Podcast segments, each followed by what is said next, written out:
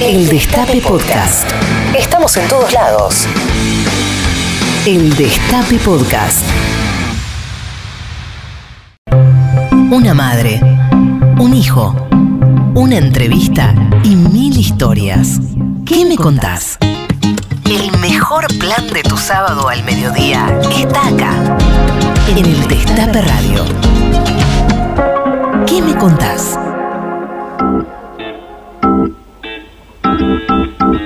Buenos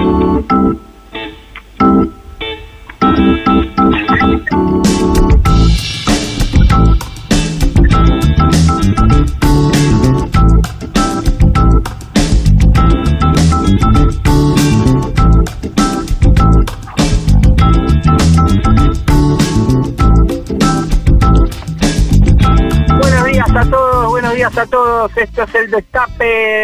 Esto es ¿Qué me contás? Estamos en FM 107.3 como todos los sábados.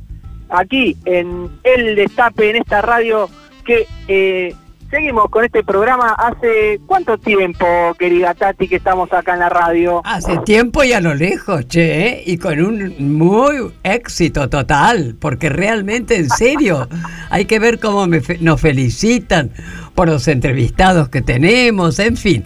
Y ni te cuento la producción que tenemos, querido. ¡Qué producción, qué producción! Que tenemos una gran invitada. ¿Quién es, Tati? Ay, nada más y nada menos que Flor Peña, que nos costó, Dios mío. ¿Cómo costó? Pero tenemos a la mejor productora de la radiofonía que sos vos y lo logramos. Así que hoy tenemos a Flor DP, arroba Flor DP es el Twitter, ¿sabías? Y el Instagram, arroba Flor DP. Así Así. que tenemos a Flor Peña con nosotros, que nos va a estar acompañando todo este mediodía de sábado acá en el Destape Radio. ¿Y qué más tenemos hoy? Mm, Cande, buenos días, buenas tardes para vos. Buenos días, Charlie. Buenos días, Tati. Hola, Cande, querida, ¿qué tal? Qué sabadito medio gris que nos tocó, ¿no? Un Sí, poquito. Lluvioso, o sea, Pero vamos a hacerle una gran compañía a los oyentes. Y tenemos, tenemos, como siempre, nuestros premios eh, para que los oyentes participen. Pero ¿cómo pueden participar? Nos tienen que responder una consigna. Que primero, Tati, te la voy a preguntar a vos, a ver qué te parece. dale. La consigna es, ¿cuáles fueron la o las mujeres más importantes de la historia argentina? Bueno, mira, para mí, y creo que para muchos, hubo una, no digo única, ojo, ¿eh? Evita. ¿Qué te Y parece? sí, yo Dios pensé mío. lo mismo. Fue como la respuesta automática que nos vino a todos a la cabeza, por lo menos en esta radio. Vos, Charlie, ¿qué pensás? Y bueno, sin duda comparto también Eva. Eh, creo que Cristina es una de las lideresas de este, de este de este momento, a los que nos toca vivir este momento y sin duda para nosotros los que venimos del movimiento de derechos humanos, las madres y las abuelas eh, han sido sin duda eh, el faro eh, para muchos de nosotros en, en- en el camino donde seguir. Claro, de hecho tenemos una acá. O sea, tenemos una de las mujeres más importantes de la historia argentina sentada acá con nosotros en este preciso momento. No es para tanto, sí, con respecto a Cristina es verdad. Bueno, por eso me preguntaron. Para mí lo máximo ha sido Eva en su momento. Y ahora, ¿para qué? Realmente Cristina, bueno, ha marcado un antes y un después, sinceramente, ¿eh? Eso- y eso que vos no eras peronista, Tati. Para Pero nada. No, no, no. Y mira, fue posterior. totalmente, yo siempre digo que mi, para mí, ¿eh? Para mí hay un antes y un después del kirchnerismo. Eso es mi forma de pensar como ciudadana, como madre, en fin, ¿viste? Totalmente, querido, totalmente, sí. Por supuesto, después otras personas muy importantes han estado, digamos, apareciendo en mi vida, pero en cuanto a políticamente, un antes y un después del kirchnerismo. Bueno, bueno, entonces eh, nos responde la consigna y, de- y qué, qué, qué premios tenemos hoy para nuestros oyentes oyentas.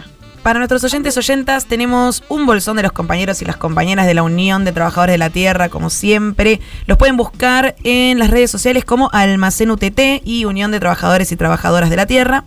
Y también, también, también, también, para los que se quieran distender un poquito el fin de semana, estamos regalando un six-pack de cervezas artesanales de Identidad Cervezas.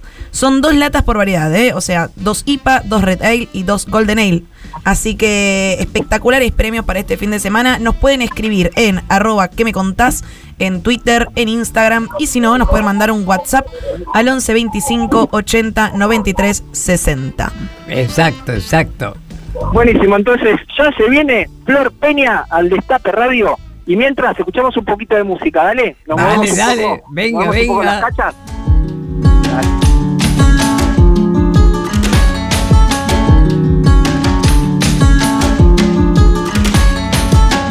Escuchar todo lo que hay para decir. ¿Qué me contás?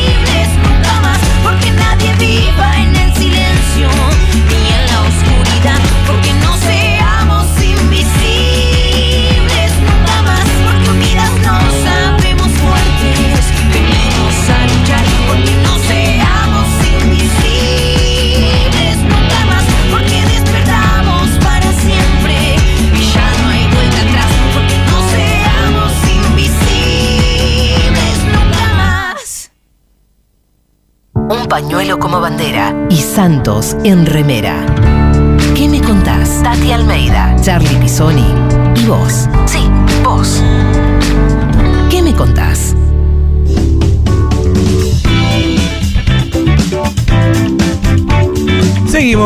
Seguimos, aquí en ¿Qué me contás? 11 25 80 93 60. ¿Cuáles fueron la o las mujeres más importantes de la historia argentina? Ya te dijimos cuáles fueron las nuestras. Queremos que nos digas vos, que estás ahí, cuáles fueron las tuyas, las que vos pensás que fueron las más importantes. Y después hay unos premios para vos si te comunicás.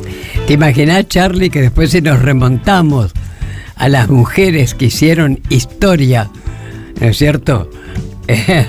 Juana Zurduy, la Delfina, puf, tantas, tantas otras, desde ya, desde ya. Son muchas, nosotros somos contemporáneos de algunas. Claro, claro. este, por eso la- las mencionamos. No, desde ya, desde ya. Bueno, Tati, ya está comunicada nuestra invitada que nos costó tanto, tanto, tanto, pero está acá, está ¿Cómo? acá. Te perseguimos, Flor. ¡Wow! Déjame que te la presente. Dale, dale. Ella nació el 7 de noviembre de 1974. Su papá, Julio, el primer analista en sistemas, o uno de los primeros analistas en sistemas del país. Su mamá, Norma, bailarina, y su hermana menor es Belén. Con apenas 7 años formaba parte del programa Festilindo y ya se podía ver su histrionismo y sus grandes actitudes como artista. Su recorrido profesional es extenso y exitoso, multifacética. Deslumbra en la tele, el teatro, cantando, actuando. Es la mamá de Toto, de Juan, de Felipe.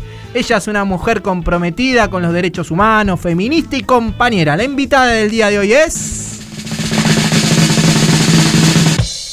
Florencia Peña. Hola, Flor. Bienvenida, querida, que te hiciste de rogar, che, ¿eh? Ay, pobrecita, la verdad que sí, fue fue difícil. Tengo tengo una vida un poco compleja con los horarios de mis hijos, todo lo que laburo, pero acá estamos, lo logramos, Bueno, lo logramos. Me, me encantó. Bueno, escúchame, sabés que nuestro programa se llama ¿Qué me contás?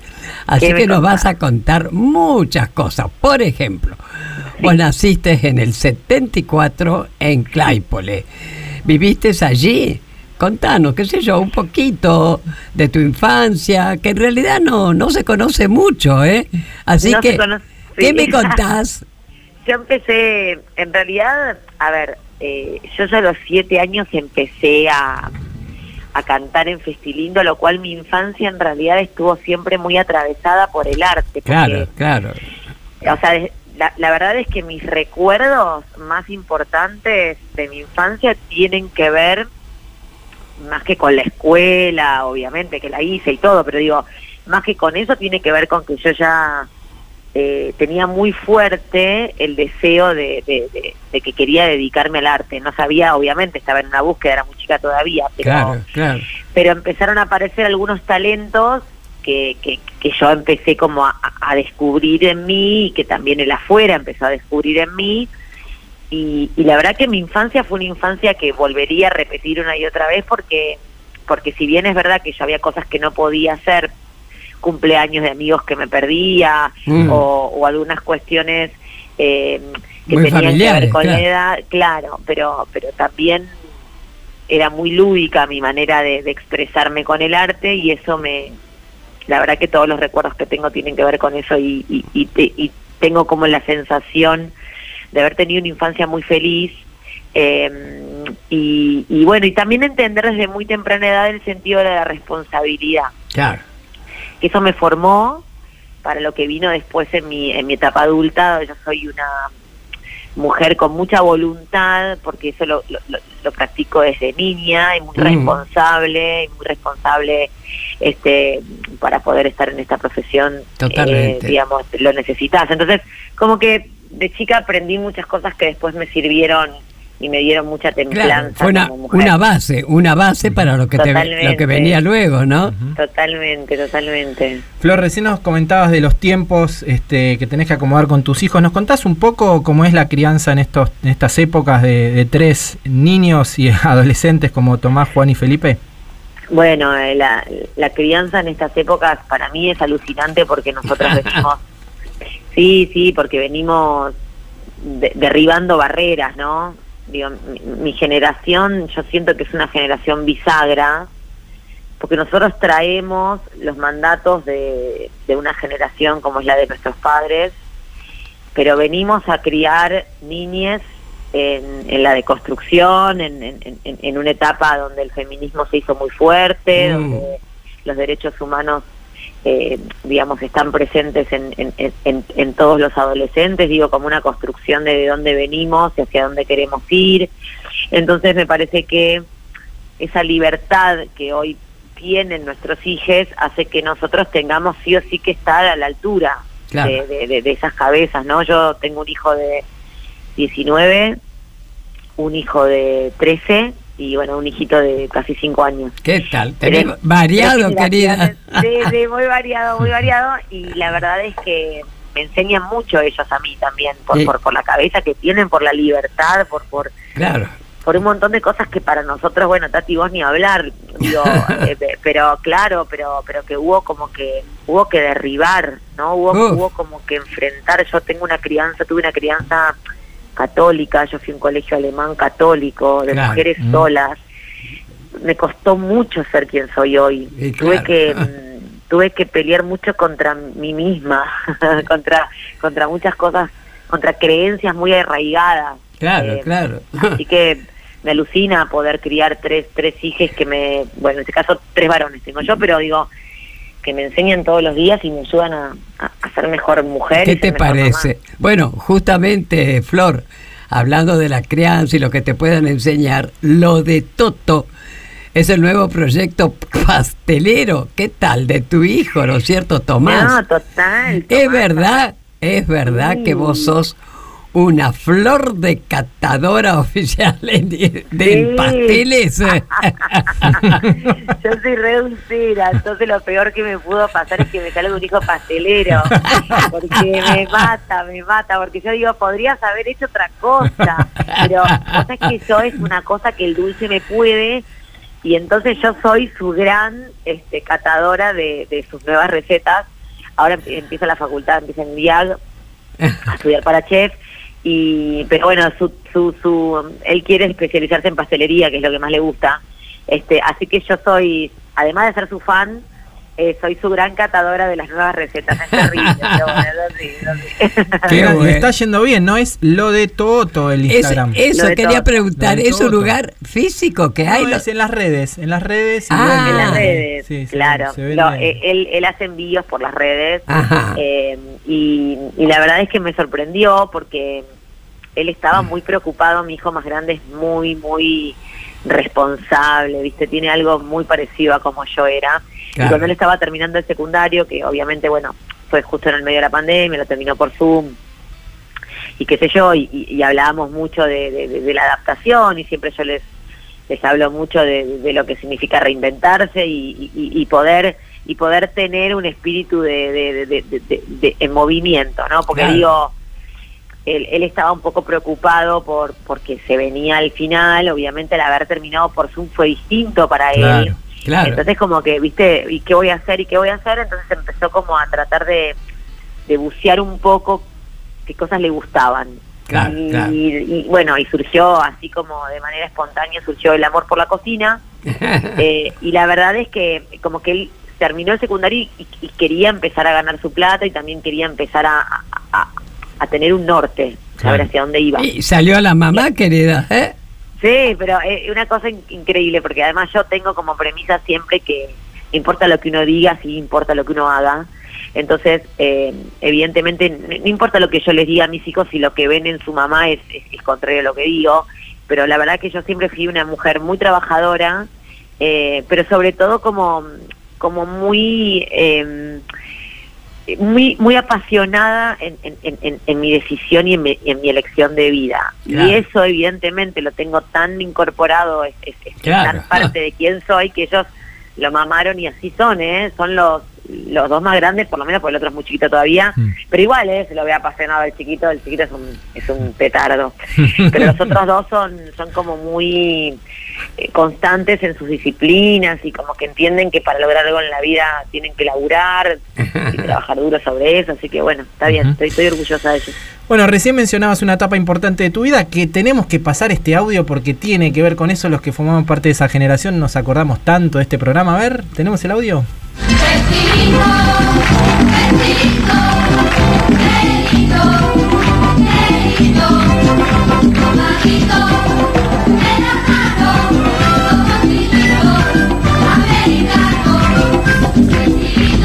¿Te acordás de este tema, Tati? Ay, ¿qué? ¿Te acordás de este tema vos, Tati? Sí, algo. Festilindo, Festilindo. lo- lo- algunos lo conocemos, escucho, otros no. no. te escucho. A ver que Tati perdió el audífono, Flor, mirá. Espera.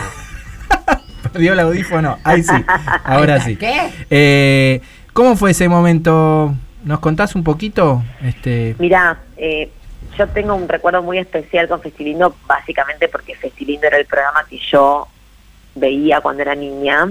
Festilindo y Cantar Niño, ¿te acordás? Eran los dos programas Sí, sí. que se veían eh, en, en la época cuando yo tenía, no sé, este, seis, seis años, siete años.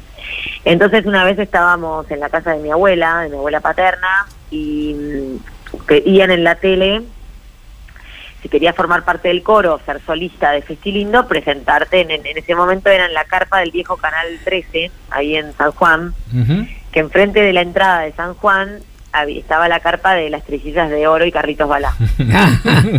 en esa carpa te tenías que presentar. Entonces yo le digo a mi mamá que quería ir.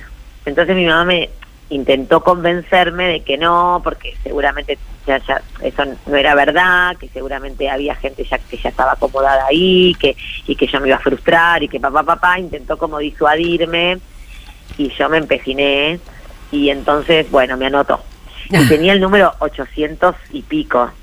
Entonces, cuando fuimos era, no entendés, la cantidad Ah, de niños y niñas que había en ese casting. Bueno, cuestión que mi mamá trabajaba, entonces eh, como el casting duró como yo te dijera ocho horas, pensá que en ese momento no existía ni siquiera la ley de trabajo infanti- infantil. Claro. O sea, vos estabas, yo trabajaba 10, 12 horas en Festilindo después cuando me eligieron, pero eh, digo, en ese momento el casting duró como 8 o 9 horas. Entonces mi mamá se fue a trabajar y, y iban quedando mis abuelas, ¿viste? Una Claro. la otra.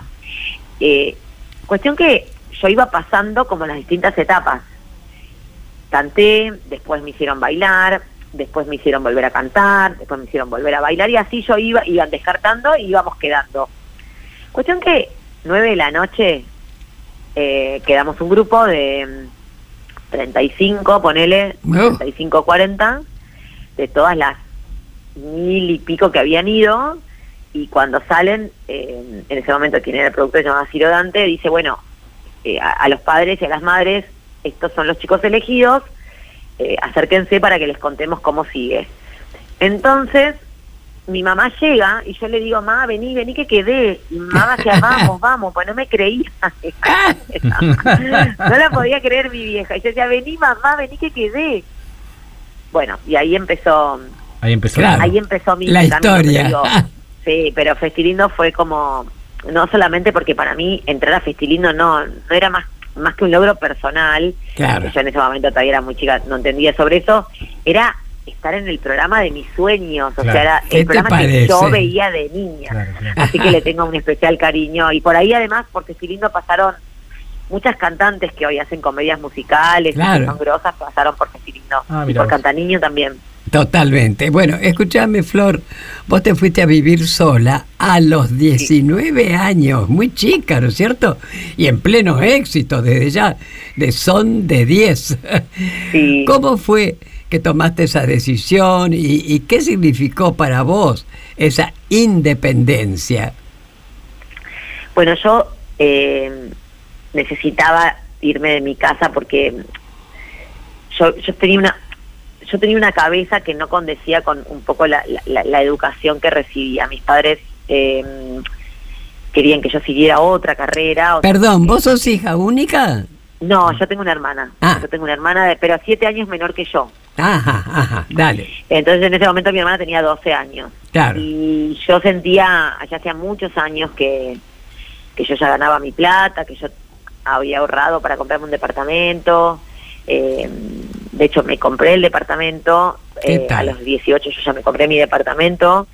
Eh, y entonces, claro, eh, mi necesidad era eh, un poco la libertad de, de- de poder decidir sobre algunas cosas que me estaba costando con mis padres, porque ellos siempre fueron muy amorosos conmigo, pero sí con una cabeza mucho más ortodoxa, claro, con claro. una cabeza mucho menos libre. Y yo siempre fui, yo Sí. siempre tuve una libertad que no sé de dónde la traigo, pero la tuve siempre. Te adelantaste en el tiempo. Sí, sí, porque porque realmente la tuve. Eh, Es, es algo que lo llevo en esencia. Por, por, te podría dar miles de ejemplos, pero digo, yo quería producir mis cosas. eh, yo siempre tuve una relación con el dinero donde para mí el dinero siempre fue la vivencia, ¿no? Ah, Nunca, nunca el poseer cosas, sino el, el- el usarlo para, para las vivencias, para, para, para poder llevarme algo en, en- en la vivencia. Entonces, yo este, quería invertir mi plata en, producir teatro eh, y en hacer cosas que mis hijos no, no estaban de acuerdo. Entonces como que sentía que tenía que irme. Y cuando me compré mi departamento ya no, no, no, no, no, no tuve otra excusa más que decir, bueno, ahora sí me puedo ir y, Claro, y fue todo un tema porque mm, yo escuchaba, eh, de, de chica yo escuchaba, bueno, me- me- mis grupos favoritos eran Cerú Girán y, y Sui Generis y, y Mm. me había agarrado como un ataque de escuchar a Silvio Rodríguez y Serrat y, y escuchábamos con mi mamá que estaba mi mamá estaba con el síndrome de nido vacío este, escuchábamos este qué va a ser de ti lejos de casa de Serrat Ah. yo cada vez que entraba a mi casa mi mamá se estaba estaba queriendo suicidar con esa canción y yo le decía bueno mamá pero nos vamos a ver no es que me voy bueno pero fue un tema para mis padres porque es verdad yo me fui muy jovencita pero pero la verdad que fue muy importante para mí irme irme a esa edad porque sentía que, que era el momento eh, así que fue, fue un camino que emprendí a partir de ahí de, de- Una, de una, mucha- des- una decisión muy adulta desde ya. ¿eh? totalmente totalmente Bueno, acá la música la elige la invitada. La invitada eligió a Joan Manuel Serrat. También acá tenemos una fanática al lado mío. Ah, tota- muy amiga, Ya además. tiene la, eh, eh, Flor ya tiene la entrada para noviembre. Este, Yo también. Reve- escuchá, reventó, pero está reventando en ventas, porque la verdad que hace un montón que no venía y, y todos los que nos hemos criado con su música, yo la verdad que para mí es una parte de mi historia, Serrat, es una parte de mi vida, es como su, su música me acompañó en muchos momentos de mi historia personal. Mira, lo maravilloso es cuando estuvo la vez pasada. Ahí estábamos tres generaciones. Yo, Claro, mi hija y uno de mis nietos. ¿Qué tal? claro, ¿qué tal? Así ¿Qué que tal? escuchamos a Serrat y después venimos con la entrevista a Flor Peña. Dale. Ahí está. Chao.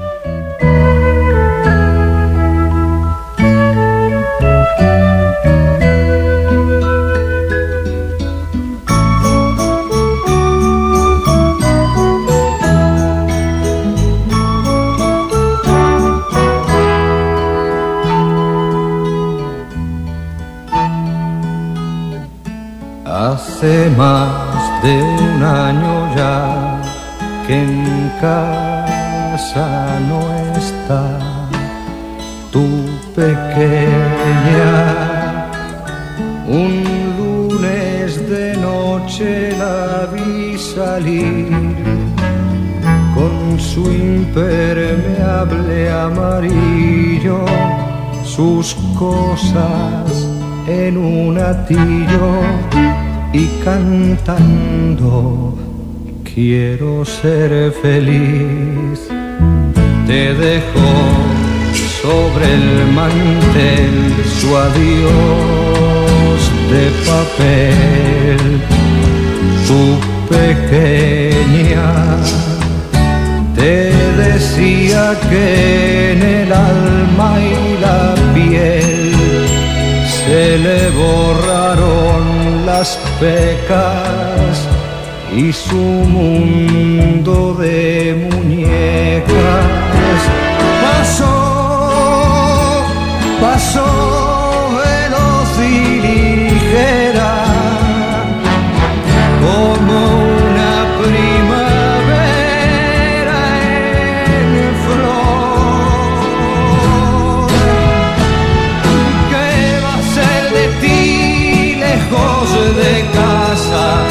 Nena, ¿qué va a ser de ti?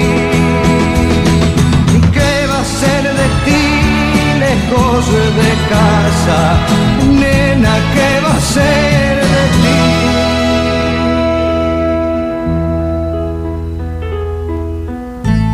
Esperaste en el sillón y luego en el balcón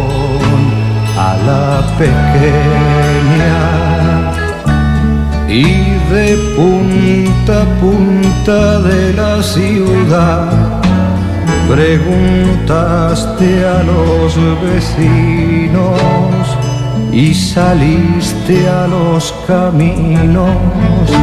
Quién sabe dónde andará.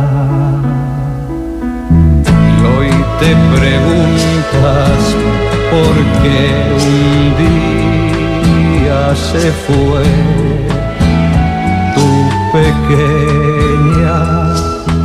Si le diste toda tu juventud, un buen colegio de pago, el mejor de los bocados y tu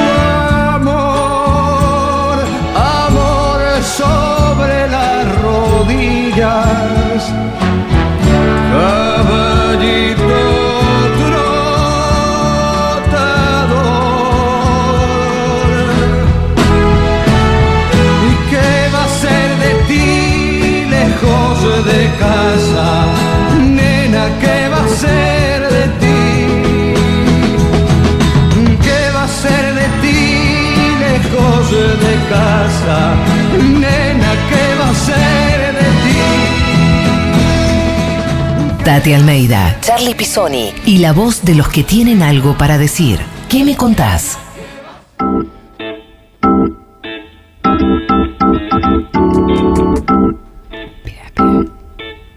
Seguimos aquí en ¿Qué me contás? 11 25 80 93 60. Tenemos mensajes de nuestros oyentes. ¿Cuáles fueron la o las mujeres más importantes de la historia argentina? A ver. Hola Tati, Charlie y al resto del equipo. Eh, bueno, yo creo que las mujeres hay que separarlas en sus épocas. Eh, todas son diferentes y todas han aportado mucho. Eh, Juana Zurduy en la época de la Revolución de Mayo y las conquistas, reconquista del territorio nacional. Y por supuesto en el siglo XX y XXI, Alicia Moro de Justo, Evita, por sobre todas, y Cristina. Las, las cuatro más grandes. Un abrazo, Mar de Munro, los quiero. Un abrazo. Bien, bien. Buen día con lluvia, soy Daniel de Benavides, beso enorme a Tati y a Charlie y también a la invitada a Flor Peña, eh, la mujer más importante del siglo XX, sin duda alguna. Y Como dice Tati, hubo muchas importantes, pero sin duda alguna es Eva Perón y la del siglo XXI, sin ninguna duda, es mi amada Cristina. Así que para mí esas son las mujeres. Yo quiero participar en el sorteo, ¿eh? Dale, Besito. dale, dale, dale. Muchas gracias. Muy- Gracias. Te quería decir algo de. No, ¿sabes qué? eh, Hace mucho que no escuchaba esa canción, la de Serrat, y te juro que a mí me parte totalmente, porque podés aplicar a tantas cosas eso, ¿no? De que vas a hacer lejos de casa, Dios mío. Oh, me pegó mucho. Sigamos. bueno, seguimos. Flor, ¿estás ahí? Sí, estoy acá, estoy acá. Bueno. Ya estaba escuchando a Tati que es, es muy conmovedora esa canción, muy conmovedora. Bueno. Sí. Y sobre todo para la, para, para la historia de Tati también, supongo que debe ser muy conmovedora. Ya lo creo. bueno, mi querida, eh, volvamos al programa. Sí. Escúchame, ¿es cierto que hace un tiempo te llamaron de un cementerio privado para venderte una parcela y tu respuesta fue, no podía ser otra respuesta, ¿no? No sé qué voy a hacer de mi vida y me querés hacer pensar qué voy a hacer después de muerta. Y ahora- chica. Decime, Flor, y, y ahora que sabés, ¿sabés qué vas a hacer de tu vida? Sigo sin saber, voy, voy andando, voy andando, pero me causó mucha gracia porque me acuerdo que era en la época de teléfono de línea, ¿te acordás? Sí. Entonces vos atendías y, y te llamaban, bueno, ahora ahora pasa el celular, pero Sí. digamos, en ese momento te llamaba teléfono de línea y me dice, sí, este, hablo con la señora María Florencia Peña, sí, yo tendría, 19 de- recién mudada, 19, 20 años. Sí, no, le queremos vender una parcela, no me acuerdo si era Jardín de Paz, alguno de esos. Y yo le digo, pero escuché una cosa, le digo, yo no sé qué voy a hacer de viva, voy a saber qué voy a hacer de muerta. Le digo, Genial. No, no, Muy, pero bueno. muy flor, muy flor Muy yo, la respuesta. Otro tema que, que, que también llevaste a la agenda es un tema de salud mental tuyo, porque muchas veces no se habla, muchas veces en los medios de- del tema de salud mental, de los artistas, eh, quizás por miedo, por ignorancia, pero vos lo hiciste y contaste que un momento de tu vida tuviste que vivir con un terapeuta. Eh, ¿Es Sí. así? Sí, sí, sí. Eh, cuando, cuando me separé, eh, entré en una profunda depresión. En realidad, eh, una depresión que me permitía, como soy yo, que me permitía trabajar, que me permitía interactuar, que me permitía, de hecho, nadie se enteró Claro. pero, pero yo tenía una tristeza muy profunda. Entonces, eh, nada, eh, eh, imagínate que, que, que yo siempre fui alguien que, que el humor me ayuda a vivir y me ayudó a vivir siempre y además siempre fui alguien que transmitía mucha alegría y me sentía muy culpable de que me estaba pasando eso a mí Claro. de, de, de que yo no que yo siempre había sido como la que divertía a los demás o de alguna manera la que salía de las situaciones eh, eh, con Mm. humor y no estaba pudiendo no estaba pudiendo con mi alma en ese momento así que empecé con psiquiatra y empecé a tomar medicación para, para ayudarme un poco a salir de ahí Claro. y como ya estaba muy mal, eh, mi psiquiatra, eh, bueno, me, dijo que lo más acertado era que yo tuviera un terapeuta eh, viviendo conmigo, sobre todo desde el horario de las 7 de la tarde, que cuando baja el sol Mm. también baja algo en el cuerpo Así, que hace que uno se deprima más, ¿viste? Uno se deprime más de noche eso. sí, con la falta de sol. Entonces, eh, en ese, en ese, en ese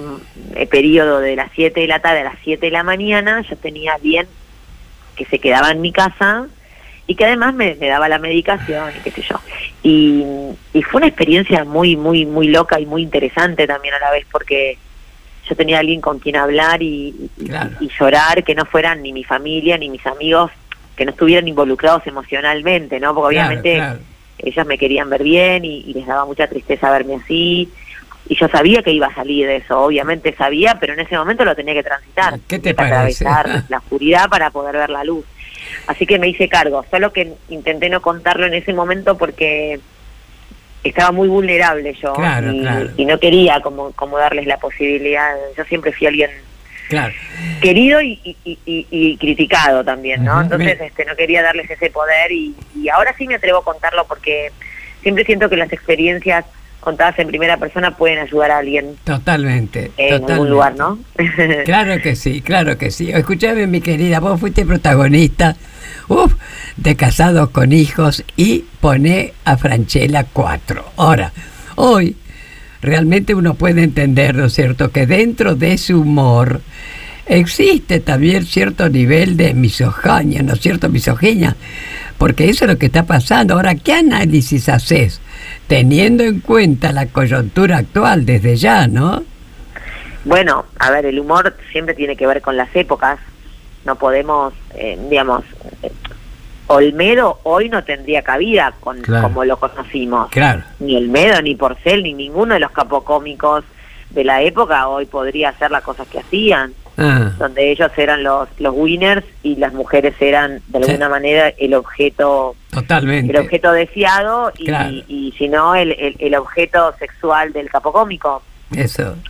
Entonces, en ese contexto de humor, uno puede pensar, bueno, en nuestras cabezas de esa época, sin la deconstrucción de hoy, sin, sin el entendimiento de determinadas cuestiones que habíamos naturalizado porque, porque así fuimos criados, Mm. eh, hacíamos humor con cosas que hoy básicamente no haríamos.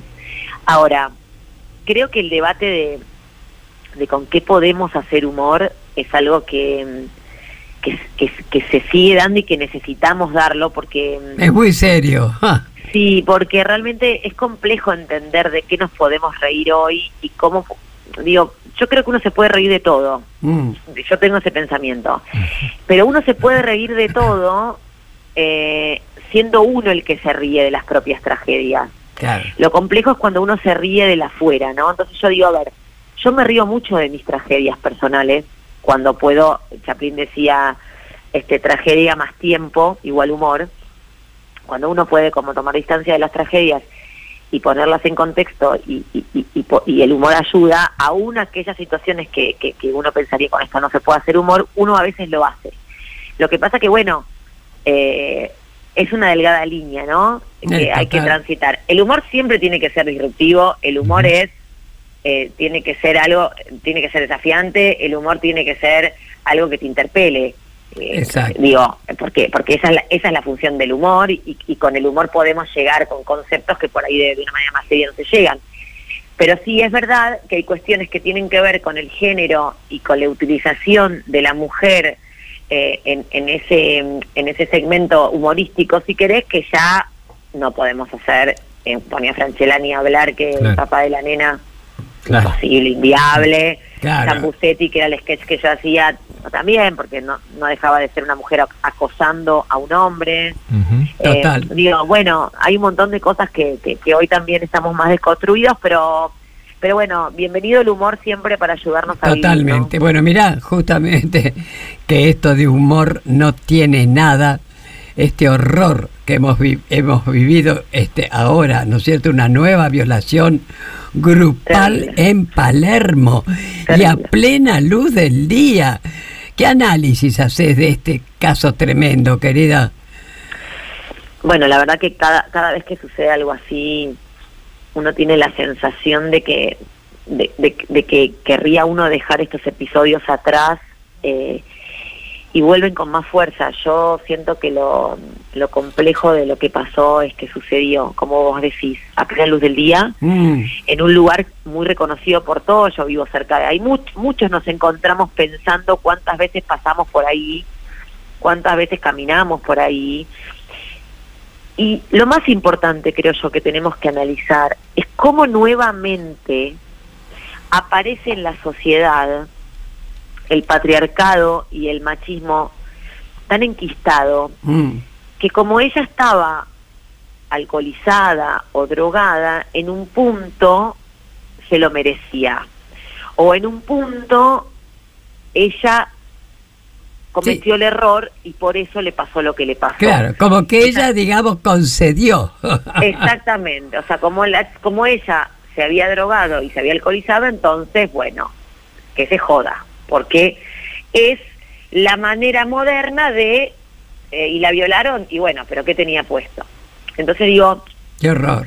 más allá del hecho en sí mismo, que es una- un horror y una aberración y, y- y todo lo que ya sabemos, eh, está el hecho de lo que, de cómo responde la sociedad a eso. Pero Y escúchame, la querida. sigue respondiendo de esta manera, sí. Totalmente. Ayer, justamente en el programa de Gustavo Silvestre, creo que era así, a la noche.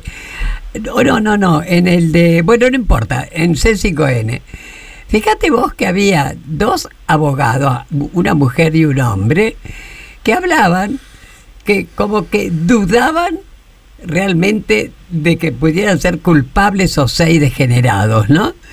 Entonces fíjate que el abogado le, entonces le decía, este, ah, este, Saloña era este pibe, claro.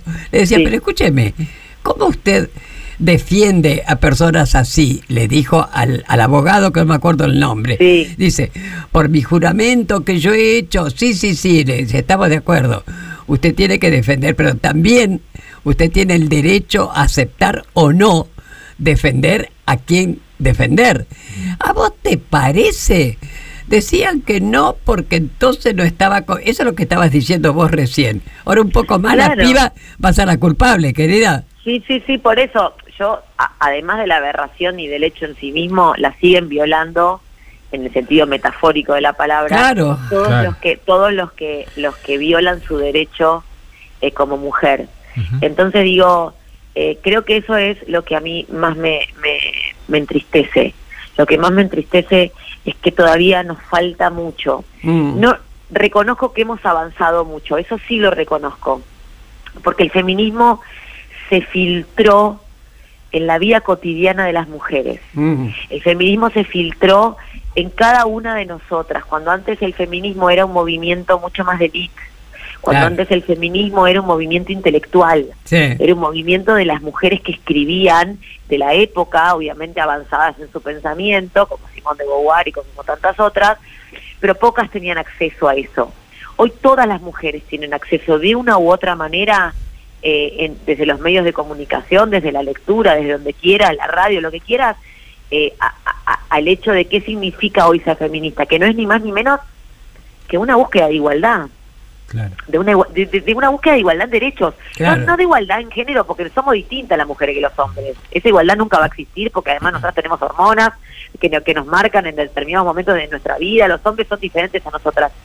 Pero sí en cuanto a la, a- la igualdad de derechos. Total. En esa igualdad de derechos, la mujer no está por debajo del hombre. Claro que no. Entonces, de eso se trata, ¿no? El feminismo, digo rasamente.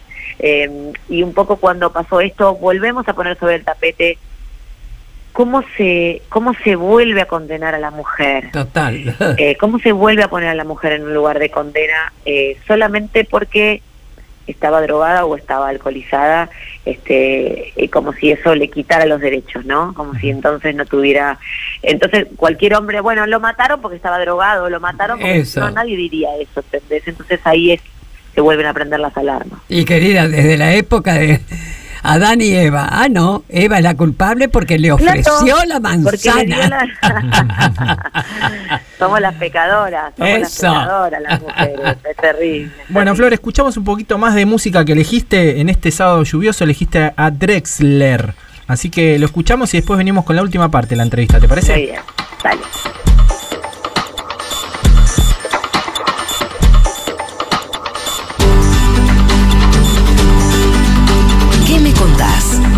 Almeida y Charlie Pisoni en el Ya estoy en la mitad de esta carretera. Tantas encrucijadas quedan detrás. Ya está en el aire girando mi moneda. Y que sea lo que sea. Todos los altibajos de la marea. Todos los sarampiones que ya pasé. Yo llevo tu sonrisa como bandera. Y que sea lo que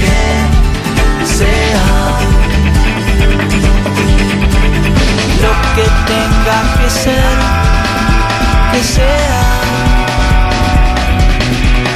Y lo que no, por algo será. No creo en la eternidad de las peleas, ni en las recetas de la felicidad. Cuando pasen recibo mis primaveras y la suerte esté echada a descansar. Yo miraré tu foto en mi billetera y que sea lo que sea. Y el que quiera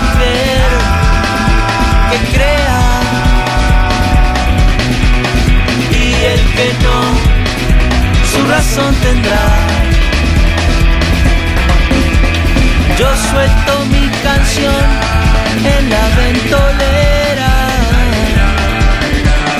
y que la escuche quien la quiera escuchar. Ya está en el aire girando mi moneda. Y que sea lo que sea. Que sea lo que sea. Y que sea lo que sea. Y que sea lo que sea. Estás escuchando a Tati Almeida y Charlie Pisoni. ¿Qué me contás? En el Destape Radio.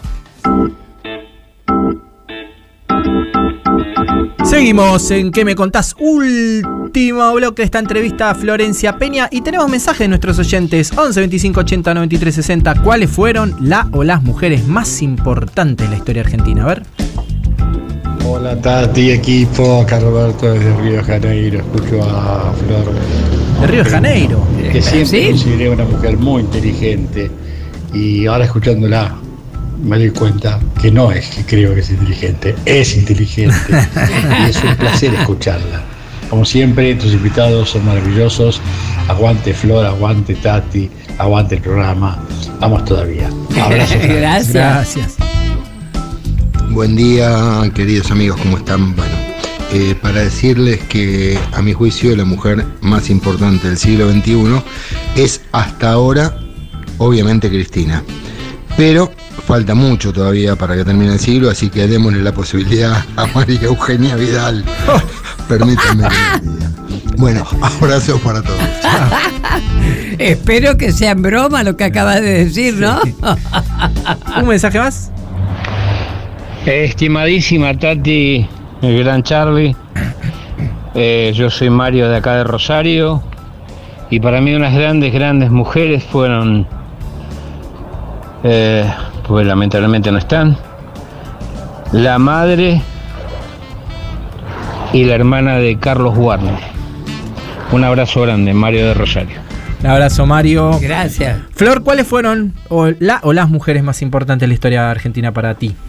Uy, qué difícil. Un poco lo que estaba escuchando de los oyentes es cada, cada, cada una en su época, ¿no? Pero coincido, coincido con todo lo que dicen. Eh, Eva en su momento, bueno, Juana Zurduy ni hablar. Eh, y bueno, ustedes saben que yo también soy cristinista. Para Ujú. mí Cristina es, es una mujer muy inspiradora. Eh, así que sí, estoy muy de acuerdo con todo lo que dicen los oyentes. Estamos todos de acuerdo. Bueno, escúchame, y ahora la pregunta del millón. ¿Estás de acuerdo que hay que firmar el FMI? Bueno, a ver, es- sería un debate muy extenso, No. pero te voy a decir que pienso.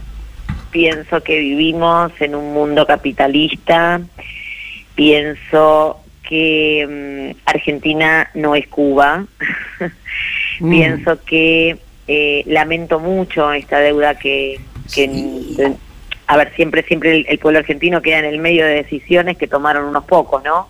Claro. pero pero estamos insertados o Argentina intenta estar insertada en un contexto global que, que requiere que, que determinadas cuestiones sucedan. Tenemos una deuda extraordinaria y hay que ver cómo, cómo salimos de esto. Lo único que tengo para decir es que se sale de esto sin, eh, sin oprimir al pueblo, eso seguro. Se sale de esto tratando de no hacer ningún ajuste que, que, le, que, que todavía cargue en las espaldas de, de los que peor la pasan y, y que genere más desigualdad.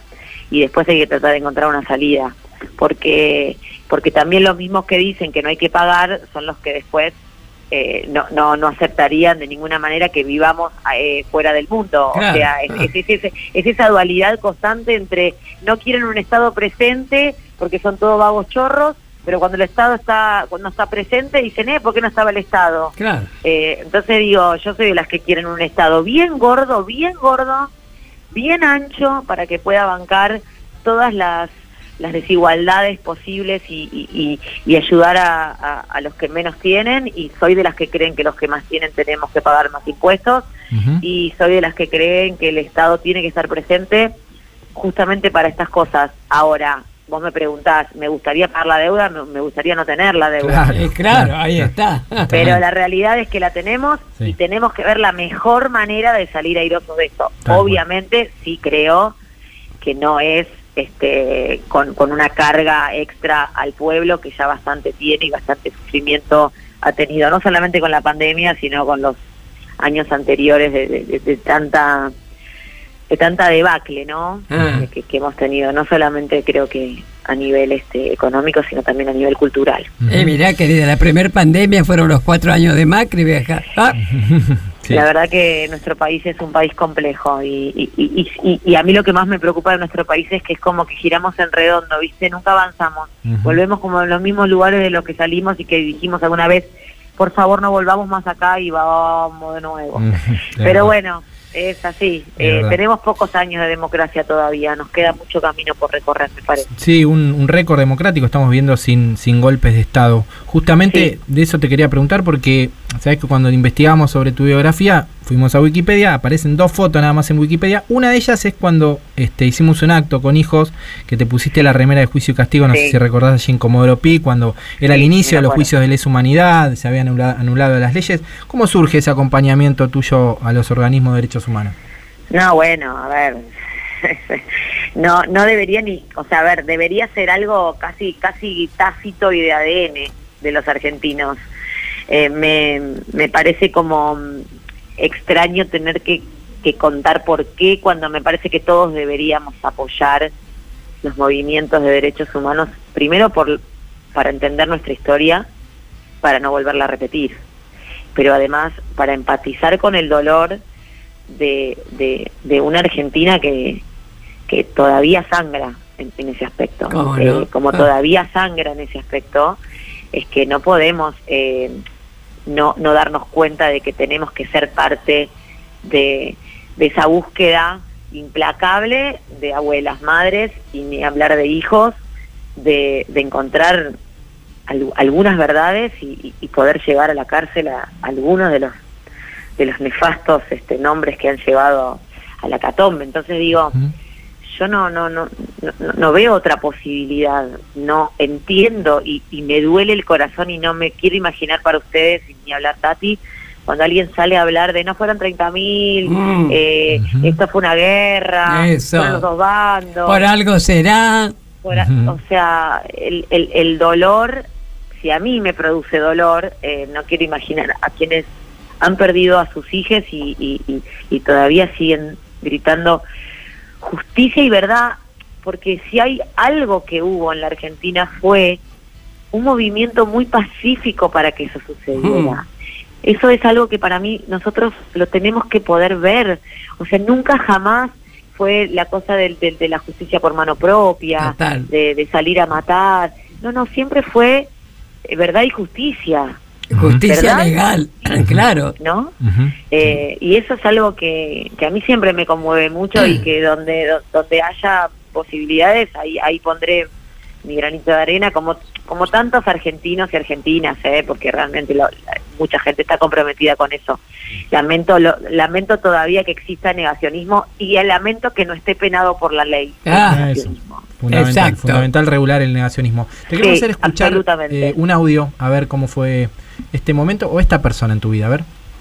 Por eso, compañeros y compañeras que están presentes, por más que no estén aquí, madres, abuelas, chicos, gracias por el ejemplo de lucha. Defendamos con fe, con capacidad de amar, que no nos llenen el espíritu de odio, porque no tenemos odio, pero tampoco queremos la impunidad. Queremos que haya justicia, queremos que haya realmente una recuperación fortísima de la memoria y que en esta Argentina se vuelva a recordar y a recuperar y a tomar como ejemplo aquellos que son capaces de dar todos por los valores que tienen. Y hubo una generación en la Argentina que fue capaz de hacer eso, que ha dejado un ejemplo, que ha dejado un sendero, que ha dejado sus vidas, que ha dejado sus madres, que ha dejado sus abuelas, que ha dejado sus hijos. Hoy están presentes en las manos de ustedes. Muchísimas gracias.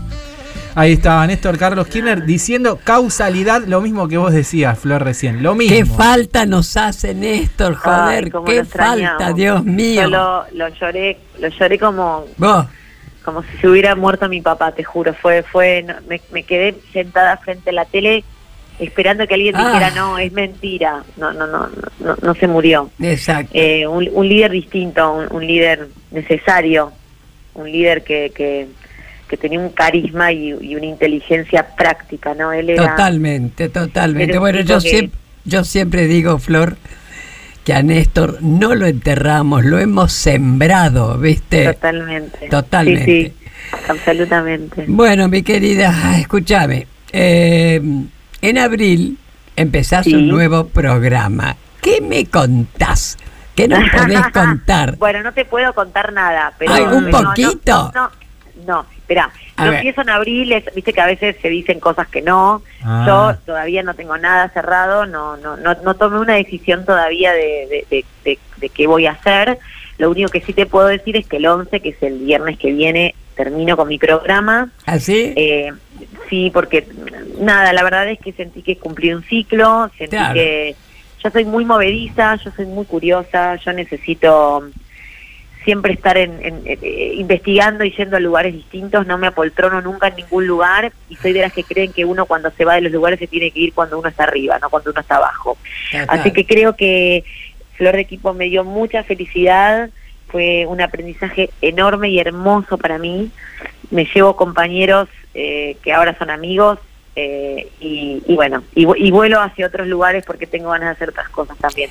Así que ya, ya se enterarán bien cuando, cuando haya tomado la decisión. Muy bien. Bueno, mi querida, hemos llegado ya al final de tu entrevista. Para nosotros, te imaginás, un placer y no sabés las de llamadas que tenemos realmente felicitándonos por haberte entrevistado. Qué amorosa, Tati. Yo te quiero tanto y te admiro tanto y te tengo eh, tanto respeto y tanta admiración Mi eh, amor. por, por tu lucha y ya te lo he dicho y te he abrazado cada Sí.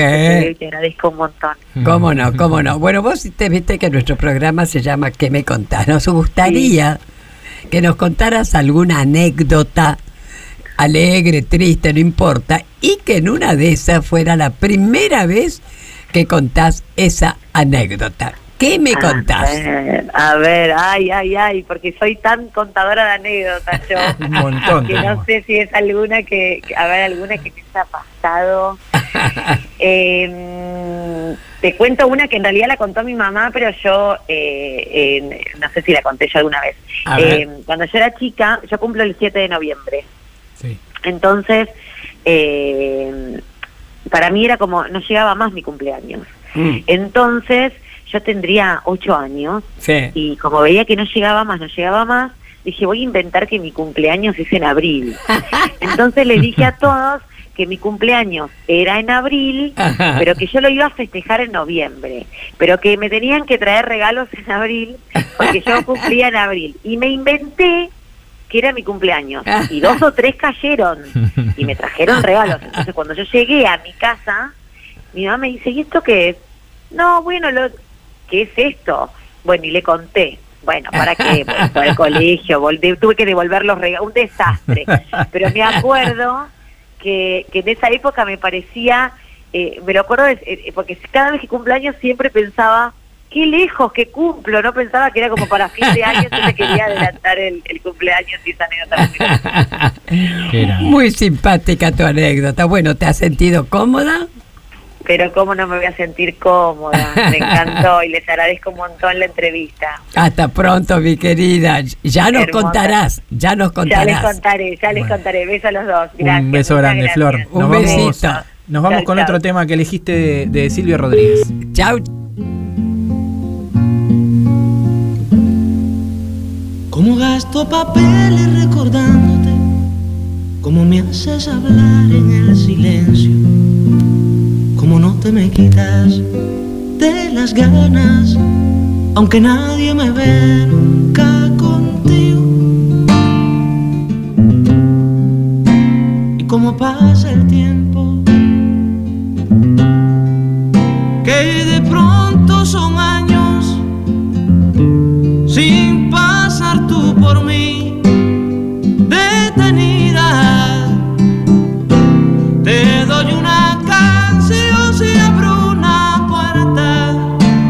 y de la sombra sales tú.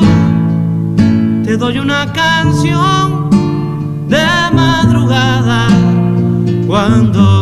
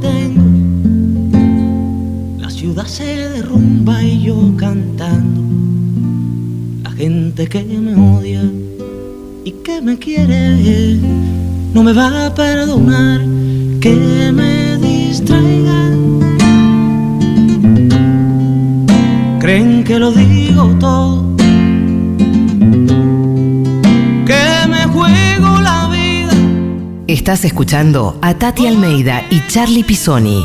¿Qué me contás? En el Destape, Radio.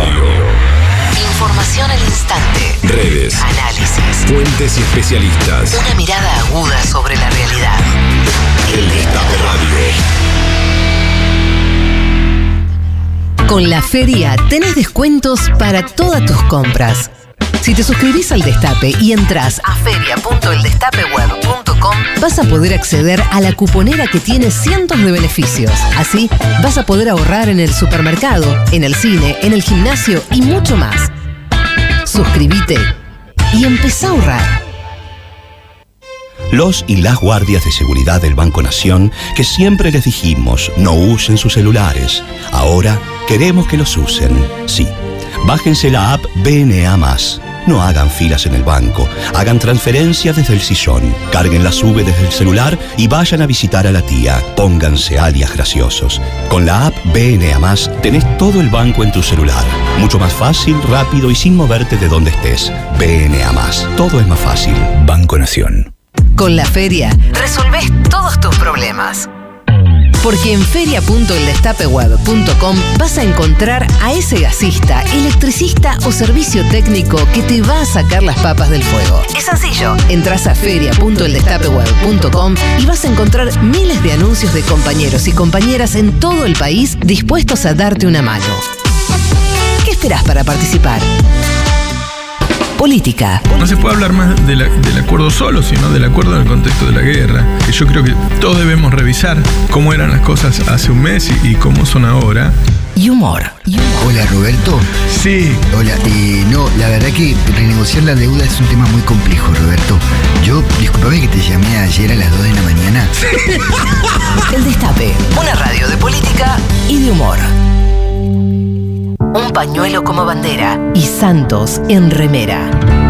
¿Qué me contás? Tati Almeida, Charlie Pisoni y vos. Sí, vos. ¿Qué me contás?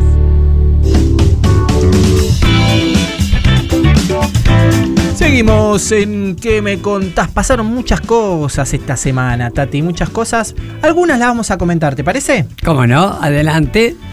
Apertura de sesiones ordinarias en el Congreso.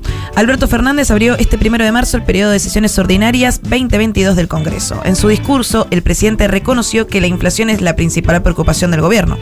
Además, sostuvo que sigue la negociación por el acuerdo final con el Fondo Monetario Internacional y cuestionó la deuda tomada por el gobierno de Macri. En ese momento, los legisladores de Juntos por el Cambio abandonaron el recinto. El presidente también se, se pronunció en contra de la invasión de Rusia a Ucrania y llamó al diálogo. Otro de los párrafos salientes en su discurso fue dedicado a la reforma judicial. Además, frente a los ministros de la Corte Suprema de Justicia de la Nación, cuestionó su conformación y funcionamiento. ¿Querés escuchar a Alberto, Tati? Dale, A dale, ver. por supuesto. En el mes de enero, los servicios de telecomunicaciones registraron el mayor aumento de precios. Eso fue posible porque algunos jueces dictaron medidas cautelares en favor de empresas prestatarias del servicio e impidieron la aplicación del decreto que declaraba servicio público a la telefonía celular, internet y a la televisión por cable o satelital. Ahí estaba Alberto Fernández. Y ahora con la parte más picante en este momento. Escuchalo, mirá. A casi dos años de dictadas esas medidas cautelares, no se expiden sobre el diferendo, ni los tribunales que las dictaron, ni la Corte Suprema que añeja la cuestión en algún armario. Esto que acabo de describir, esto que acabo de describir, no es otra cosa que un acto de complicidad judicial con el poder económico real. Bueno, la cara que tenían porque estábamos ahí en un palco con Estela, eh, con Charlie, eh, con, bueno, Horacio Petragala, en fin, estábamos justo enfrente, ¿no? Y, el- y el- el todos estos elementos de la Corte Suprema estaban, por supuesto, pegados a donde estaba hablando Alberto. La cara que tenían. Sinceramente, no quedó títeres con cabeza. Para mí fue un estupendo discurso el que dio el presidente, ¿verdad? Sí, aparte, bueno, dejando muchas cosas en claro.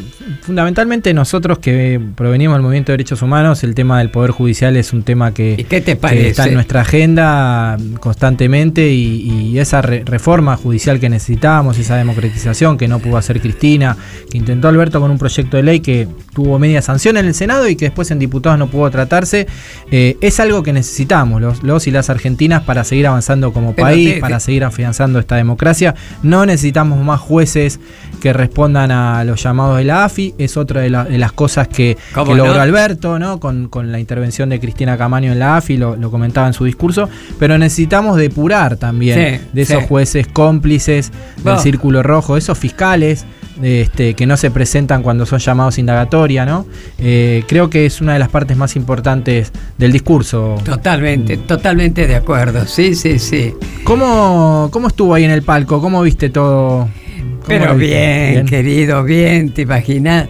Como te vuelvo. Y fue muy lindo porque tanto Cristina como Alberto en un momento nos saludaron. Tiraron unos ¿viste? besitos, ¿no? Sí, tiraron no- unos besitos. Nos mandamos mutuamente besitos. bueno, y como también hay que hablar de otras cosas también, les quiero comentar que no dejen de ver una obra de teatro que ya se había dado y nosotros le hicimos bastante, bastante la propaganda y que yo fui a verle una maravilla. Luisa. Luisa es la historia de Luciana Cervero Novo y ella es la actriz. Por favor, no se lo pierdan.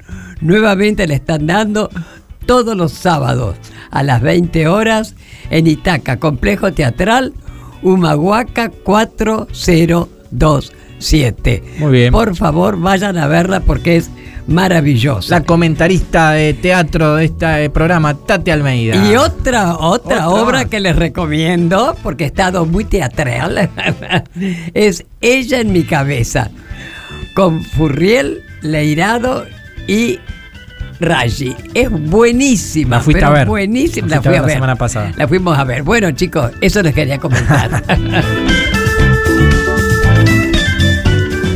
Se inauguró la tercera edición de Nosotras Movemos el Mundo. El presidente de la Nación, Alberto Fernández, la ministra de Mujeres, Géneros y Diversidad, Elizabeth Gómez Alcorta, y el ministro de Cultura, Tristan Bauer, dieron inicio a la tercera edición del festival Nosotras Movemos el Mundo, que se realizará entre el 3 y el 6 de marzo en el marco del Día Internacional de las Mujeres Trabajadoras. Así es. Muy bien, muy bien, muy bien ahí la- el anuncio de, de Eli Gómez Alcorta. Creo que incluso eh, se viene la marcha del 8M, ¿no? Este, esta semana, eh, este mes de la memoria, también marcado por la agenda feminista. ¿Qué día es? ¿Vos sabés, Cande? El- la marcha. El es 8. El, el 8, que El es 8. el- el- por eso, ¿qué día es? ¿El martes? ¿Es? El martes. el martes. El martes hay marcha este, del 8M. eh, esta marcha que sigue después el 24 de marzo. ¿Qué les parece? Bueno, como ya hemos dicho, ya hemos mandado el flyer, lo estamos mandando y lo seguiremos haciendo. Realmente, chicos, después de dos años que no hemos podido salir, tomar las plazas, este año tenemos que reventar no solo la plaza de Mayo, sino todas las playas del, las plazas del Las playas también, ¿eh? Las playas también. Eh, Eso no estaría mal, ¿por qué no? Ahora eso sí, volvemos a repetir. Por favor, todos con barbijos. Pero además les damos tres opciones para que pongan en sus barbijos. Son 30 mil, nunca más y ¿dónde están? Sí, ¿dónde están, Dios mío, los restos de nuestros hijos? ¿Y dónde están también aún los nietos no recuperados? Así que por favor, ¿eh? todos, todas, todes con barbijos y acuérdense las tres opciones, nunca más, son 30 mil y dónde están.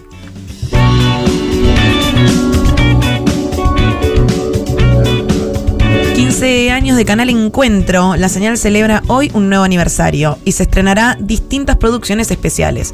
Nos vemos en Encuentro, 15 años de TV educativa a las 21 horas, 15 años, 15 series a las 21.30 y la serie Pequeños Grandes Momentos, que irá intercalada en la programación del día. Los 15 años de Canal Encuentro es un canal educativo público argentino, es un triunfo de la política pública y un enorme legado que dejó Néstor Kirchner. Escuchamos a Néstor Kirchner cuando creaba Canal Encuentro. Mira. Dale. Hemos inaugurado el canal Encuentro. Es un instrumento espectacular, es un instrumento de transformación y es un canal para todos los argentinos, donde todas las ideas se van a poder ver reflejadas y también todas las características formativas que son fundamentales. Y va a seguir. No es un canal que empiece y termina con una coyuntura o un tiempo de nuestra historia. Los que estamos aquí somos pasantes de la historia. Va a seguir, hoy empieza, seguramente dentro de muchos años va a ser mucho mejor de lo que hoy empieza.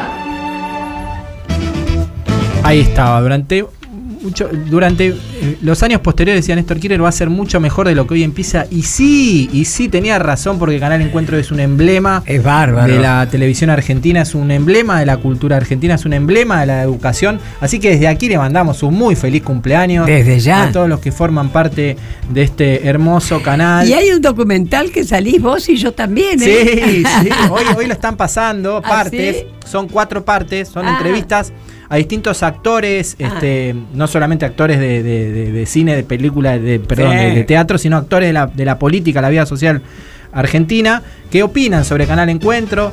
Este, son cuatro, cuatro capítulos donde se van mechando distintas opiniones. En esos, en esos capítulos estás vos, estás vos porque estuvimos ahí, ¿no? Estuvimos ahí con Dora Barrancos también. Sí, este, qué lindo, qué lindo canal Encuentro, qué lindo que sea argentino este Una canal, maravilla. que fue desfinanciado durante el macrismo, hay que acordarse. Además, ¿eh? muy buen programa tienen, es muy variado, Muy ¿viste? variado. Justamente Sí. hoy también se lanza la nueva programación con muchas buenas noticias.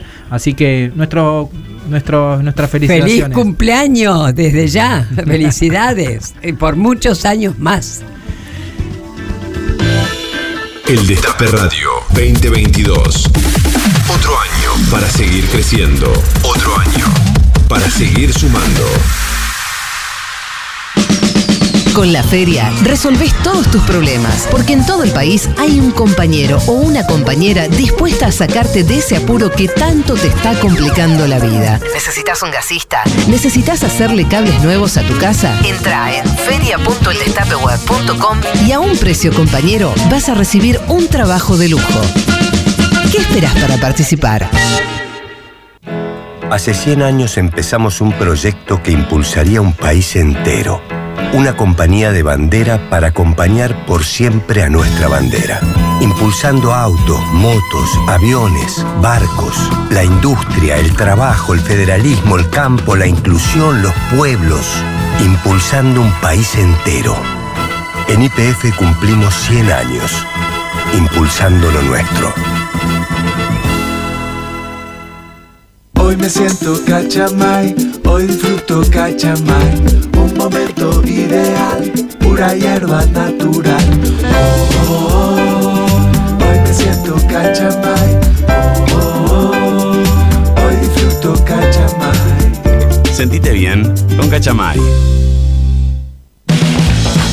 270 obras reactivadas en pandemia. 325 obras de agua y cloacas.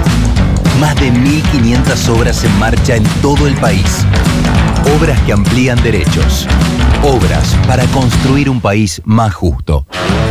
Conoce más en argentina.gov.ar barra mapa inversiones. Reconstrucción Argentina. Ministerio de Obras Públicas. Argentina Presidencia. El Destape Radio 1073. Escuchar todo lo que hay para decir. ¿Qué me contás? Si la vida no quiere que crezca, yo te planto de nuevo y a ver si esta vez tengo un poco de suerte y brotas para poderme ver. Que no soy un pirado, que me acuerdo de cómo reír.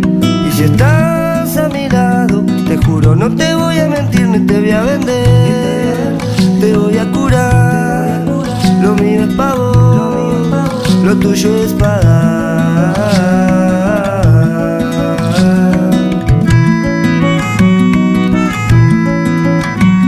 Vino un duende que parecía loco y me dijo de cómo hay que hacer para poder hacer esas cositas que yo y vos queremos aprender.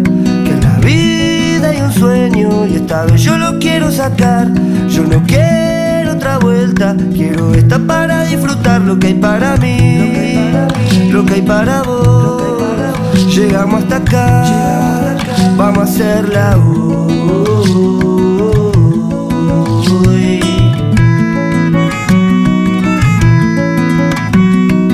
Voy a cambiar la receta por esta vez Y voy a cambiar el humor Que la noche se aleja pero no hay sol las hojas ya puedo ver. Y las flores que vas a dar Y me pongo contento voy a tener A fumar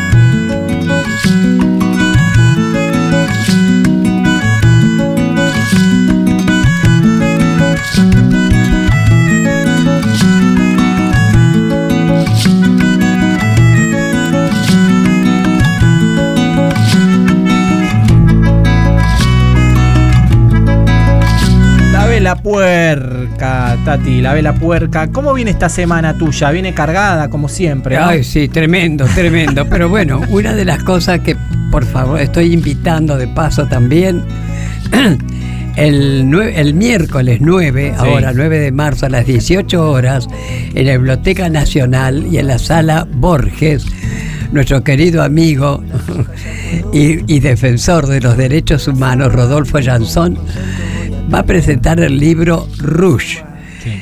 Lápiz labial, eso, el Rouge.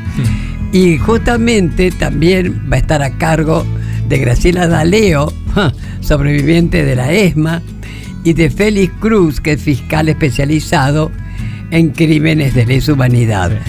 Lo de Graciela Daleo es muy importante la presencia desde ya de nuestra querida Graciela, pero justamente si el libro, entre otras cosas, como me contaba Jansón, es, se refiere a los juicios, pero de una manera muy amena, cosa que todo el mundo lo puede entender que es tan necesario, ¿no? Pero además hay una anécdota de Graciela Daleo, que ella estaba detenida, desaparecida en la ex ESMA, ¿no? Para el Mundial, un grupo de estos oficiales, en fin, machistas, este, las invitaron a ella y a otra chica que no me acuerdo quién era, para salir a dar una vuelta, e ir a, una parrilla y ahí charlar. Efectivamente, entonces Graciela pidió permiso para ir al baño. Fue al baño y ahí, en el baño, en los azulejos blancos, con el rouge, con su lápiz labial, escribió, criminales, asesinos, vivan los montoneros. Eso fue fantástico, querida Graciela, y es una de las cosas que también se cuentan en el libro y que vamos a tener la oportunidad. Así que los invito a que, bueno, que no se olviden, ¿eh? el miércoles 9 a las 18 horas en la Biblioteca Nacional. Muy bien, y también un saludo a nuestra querida Estela Carlotto, ayer nombrada con Claro. el premio Rodolfo Walsh. Estuvimos allí en La Plata acompañándola. Le mandamos un gran saludo a nuestra queridísima Estela.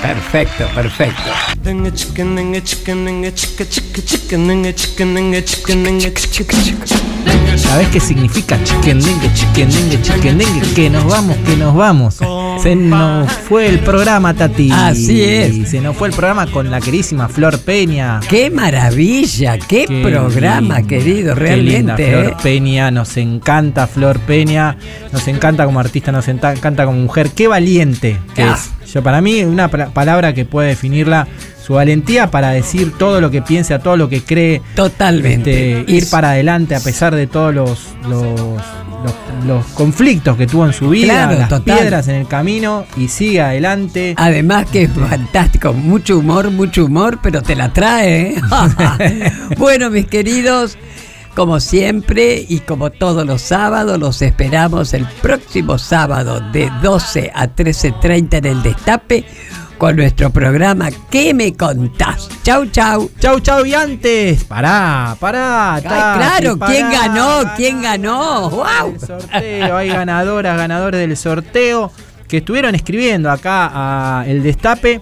El bolsón de la UTT se lo lleva Daniel de Benavides. Bien, Daniel, bravo. Y el pack de cervezas Identidad, que están riquísimas las cervezas. Un saludo para Gaby y toda la gente de Identidad Cervezas. María Fernanda de San Martín. Perfe- Bien, María Fernanda. A chupar birra. Bueno, nos vamos. Ya se viene reunión cumbre con Carlitos Ulanowski. Se quedan acá escuchando el destape. Y ahora el panorama nacional de juicio de lesa humanidad. Y seguimos todo sábado del Destape Radio. Así, chau, chau. La memoria, la verdad y la justicia siguen siendo la bandera de lucha contra la impunidad y el olvido. En los juicios a genocidas falta que se rompan los pactos de silencio. Panoju. Panorama Federal de Juicios a los Genocidas. Panoju. Panorama Federal Semanal. Panoju 126, novedades de la semana del 28 de febrero al 4 de marzo. Novedades. Ciudad Autónoma de Buenos Aires. Orleti 3 y 4. El 3 de marzo comenzó a revisarse la sentencia del centro clandestino que integró el Plan Cóndor. En primera instancia, el Tribunal Oral Federal número 1 había condenado a José Néstor Ferrer a 25 años de prisión, a César Alejandro Enciso a 16 y a Rolando Oscar Nerone y Oscar Roberto Gutiérrez a 6 años. Provincia de Buenos Aires. La Plata, Hermanos Ramírez y Operativos. Después de haber sido postergado, el 4 de marzo empezó el juicio por dos masacres cometidas en marzo de 1977 en Almirante Brown y en Lavallol. Son juzgados el ex ministro de Gobierno bonaerense Jaime Smart, el ex director de investigaciones de la policía bonaerense Miguel Osvaldo Echecolatz, el ex comisario y jefe del Pozo de Banfield Juan Miguel Walk, los ex policías bonaerenses Roberto Catinari, Héctor Francescangeli, Armando Calabró, José Augusto López y Rubén Carlos Chávez. Ciudad Autónoma de Buenos Aires. Masacre de la calle Corro. El juez federal Daniel Rafecas procesó a 10 militares retirados por la masacre que costó la vida de 5 militantes de Montoneros. María Victoria, Vicky Walsh, Alberto José Molina Berunzi, Ignacio José Bertrán, Ismael Salame y José Carlos Coronel. Además, tuvo como víctima a la familia Mainer, que fue secuestrada y llevada a distintos centros clandestinos. Provincia de Buenos Aires. San Nicolás, Batallón 101.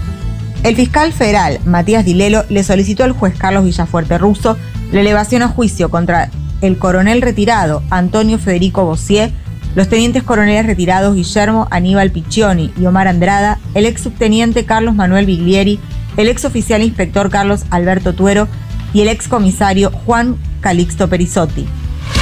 Esto pasó. Esta semana además siguieron las audiencias desde San Juan, Santiago del Estero, San Martín, Ciudad Autónoma de Buenos Aires, La Plata, Jujuy, Bahía Blanca, Santa Fe, San Rafael y Mendoza. Muy bien, con esto damos por terminada la audiencia. Esto fue Panoju, Panorama Federal de Juicios a los Genocidas. Una realización de Hijos Capital y La Imposible. www.laimposible.org.ar Nos volvemos a encontrar el próximo sábado a la misma hora y en el mismo lugar, cuando Tati Almeida y Charlie Pisoni abran la charla preguntando, ¿y vos? ¿Qué me contás? Escúchanos donde sea, cuando quieras. El Destape Podcast.